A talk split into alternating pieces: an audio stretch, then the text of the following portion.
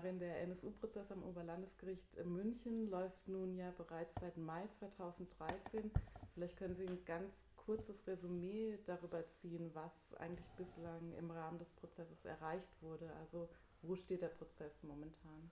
Naja, die Beweisaufnahme, wie sie durch die Anklageschrift vorgesehen ist, ist in großen Teilen bereits abgeschlossen, ähm, sodass ähm, also mehrere Angeklagte nach dem jetzigen Stand der Dinge auch mit Verurteilungen im Sinne der Anklage zu rechnen haben.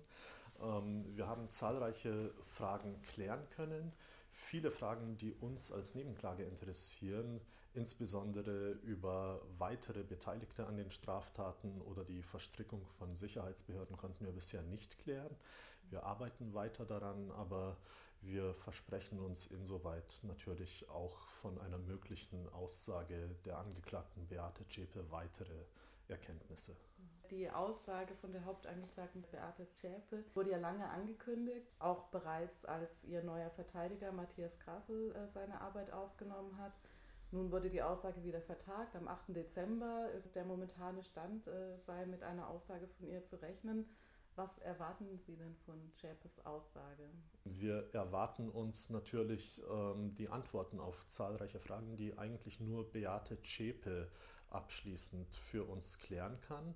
Mit einer Verurteilung wird sie rechnen müssen und sie wird sich Strafmilderungen nur dann erwarten können, wenn sie tatsächlich glaubhaft, ernsthaft auch sich einlässt zu den Taten. Mit einer Teileinlassung, denke ich, werden wir uns nicht zufrieden geben. Ich erwarte mir eigentlich mittelfristig sehr viel von einer Aussage, auch wenn wir zunächst wahrscheinlich eher enttäuscht werden dürften. Sie haben ja vorher in der Publikumsdiskussion auch gesagt, dass Ihnen von verschiedenen Seiten teilweise auch Steine in den Weg gelegt werden.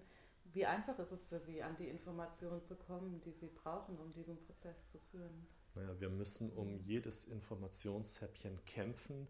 Wir haben eigentlich ähm, ursprünglich möglicherweise in naiver Weise gedacht, dass die Bundesanwaltschaft, dass die Strafverfolgungsbehörden auf der Seite der Opfer stehen, dass die Bundesanwaltschaft in erster Linie auch dem Versprechen der Bundeskanzlerin nach umfassender Aufklärung, schonungsloser Aufklärung Geltung verschaffen will.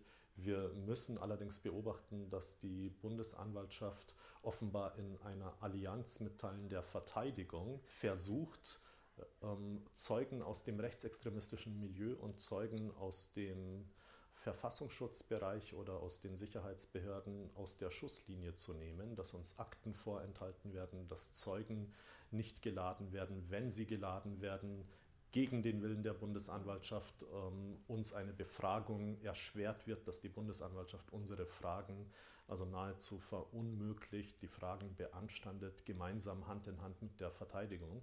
So haben wir tatsächlich die skurrile Situation, dass wir ähm, also eine Allianz, eine Achse zwischen Verteidigung und Anklagebehörde beobachten müssen und wir als Nebenklage gemeinsam mit Investigativjournalisten, gemeinsam mit der Öffentlichkeit um die Wahrheit kämpfen.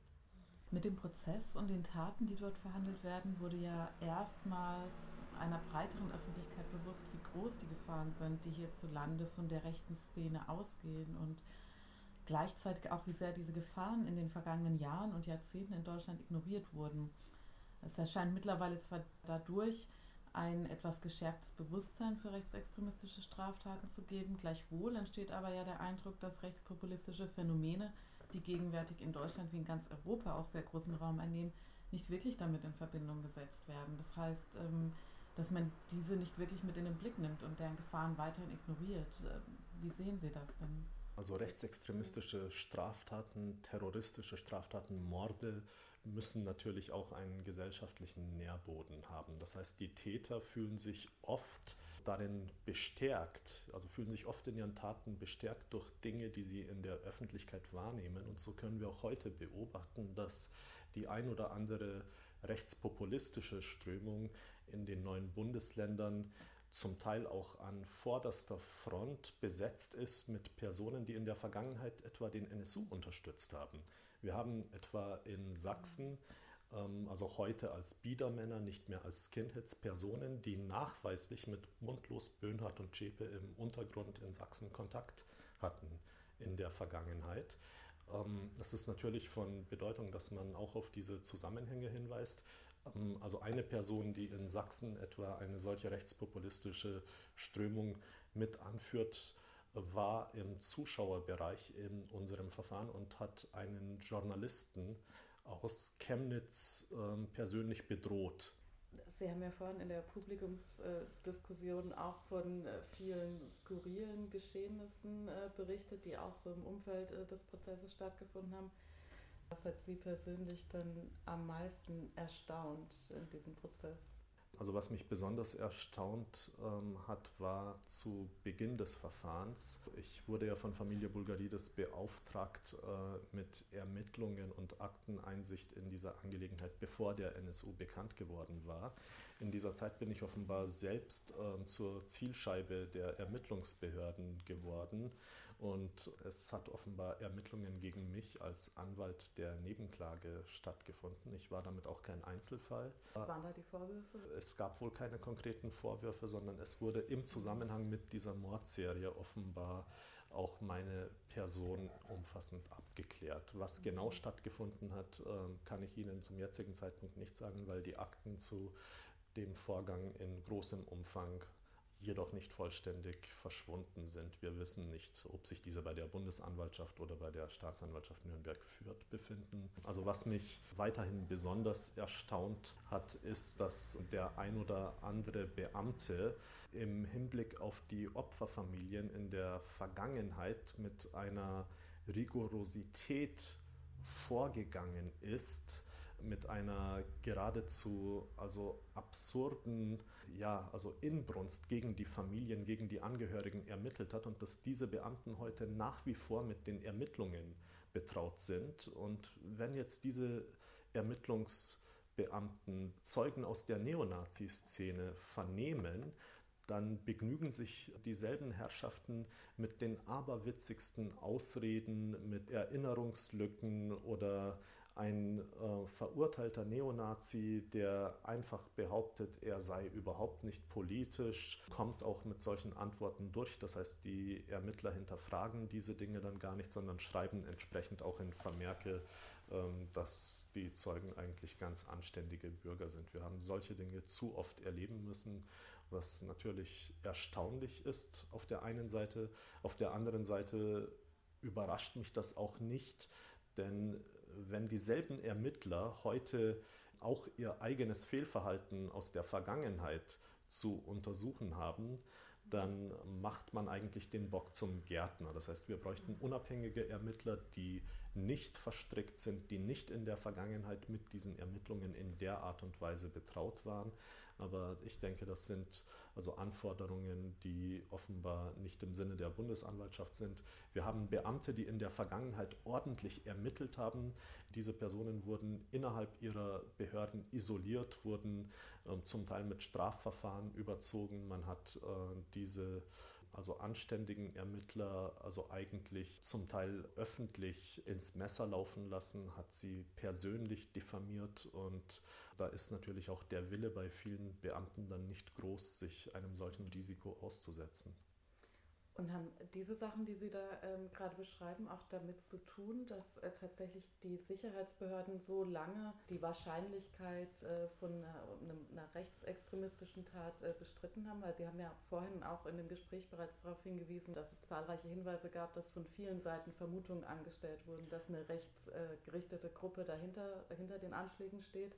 Warum äh, waren die Sicherheitsbehörden denn da die einzigen, die diese Hinweise ignoriert haben. Ja, die Sicherheitsbehörden haben diese Hinweise nicht zwingend ignoriert. Als zum Beispiel ähm, der Nagelbombenanschlag in Köln erfolgte, war ein Dossier des Bundesamts für Verfassungsschutz im Druck, das auf die Gefahren eines Rechtsterrorismus hinwies, nach dem Vorbild der britischen Combat 18 Terrorgruppe. Das heißt, auf die Tatbegehung in Form von Nagelbombenanschlägen, in Form des sogenannten führerlosen Widerstands. In demselben Dossier sind auch im Personenteil Mundlos, Böhnhardt und Zschäpe direkt benannt als die sogenannten Jena Bombenbauer. Man wisse allerdings äh, nicht, ob diese Personen weitere Straftaten begangen hätten. Das heißt, den Sicherheitsbehörden war das ein oder andere schon bekannt. Auch hatten wir in München einen Profiler, der 2006 ähm, die Auffassung vertreten hatte, dass hinter den Taten Rechtsextremisten stehen, denen die Aktivitäten der rechten Szene zu lasch seien und die jetzt den Worten Taten folgen lassen möchten. Diese operative Fallanalyse wurde allerdings ähm, auf politischen Druck hin offenbar beiseite gewischt. Ähm, die Regierungen von Baden-Württemberg und Bayern haben am Tag der Veröffentlichung ein Gegengutachten in Auftrag gegeben. Das Gegengutachten hat daraufhin festgestellt, Mord sei eine in unserem Kulturkreis tabu behaftete Angelegenheit, sodass die Täter aus einem fremden anderen Kulturkreis stammen müssen, und zwar aus dem südosteuropäischen Raum. Das heißt, ähm, die Hypothese der Gegenanalyse war, dass ähm, offenbar Deutsche nicht morden können und es müsste sich daher um Südländer handeln. Die Ironie des Schicksals ist, dass am Tag der, der Fertigstellung dieser Gegenanalyse die Polizeibeamtin Michelle Kiesewetter ermordet wurde. Eine noch weitergehende These in die Richtung ist ja nicht nur, ähm, dass Sicherheitsbehörden da Fehler gemacht haben, sondern auch, dass teilweise Straftaten von Beamten des Sicherheitsapparates gedeckt wurden. Unter anderem ist da häufiger, Sie hatten das vorher auch angesprochen, von Tino Brandt äh, die Rede.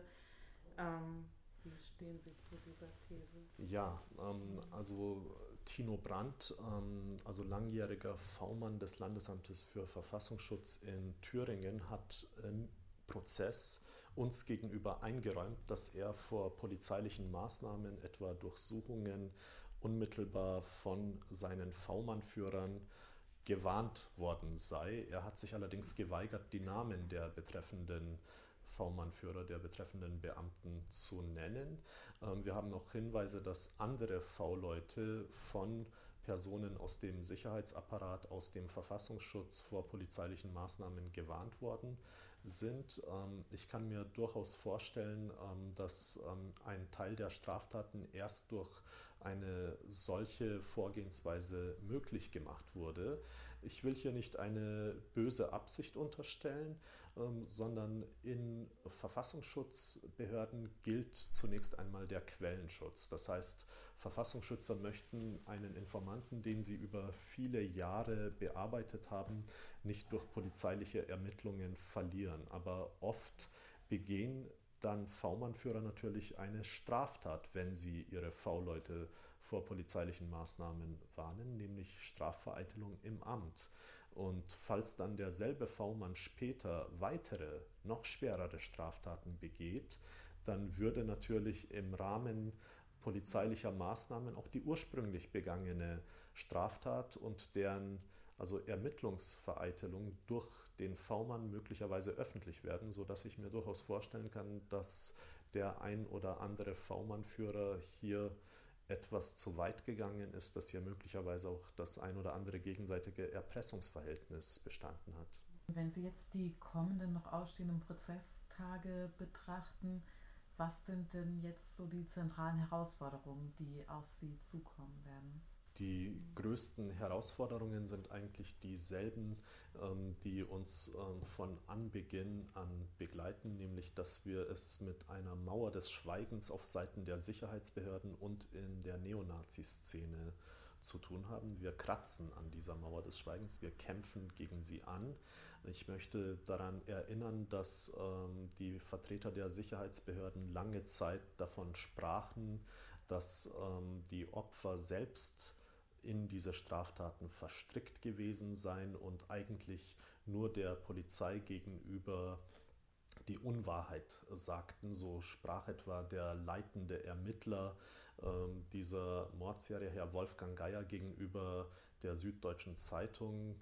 Also davon, ähm, wenn man sich an die türkische Bevölkerung wende, so stoße man auf eine Mauer des Schweigens und dies belege, dass die Türken nicht in der Gesellschaft angekommen seien. Und heute müssen wir genau das Gegenteil erfahren. Das heißt, dass die Mauer des Schweigens tatsächlich auf Seiten der Sicherheitsbehörden ähm, steht, dass dort Akten vernichtet werden, dass dort ähm, also Zeugen nicht befragt werden können. Und wir kämpfen gegen dieses Problem an und erhoffen uns in den nächsten Monaten dennoch weitere Erkenntnisse. Das ist eine ähm, also Arbeit, die viel Kraft, viel Geduld kostet, aber die werden wir auch weiterhin aufbringen.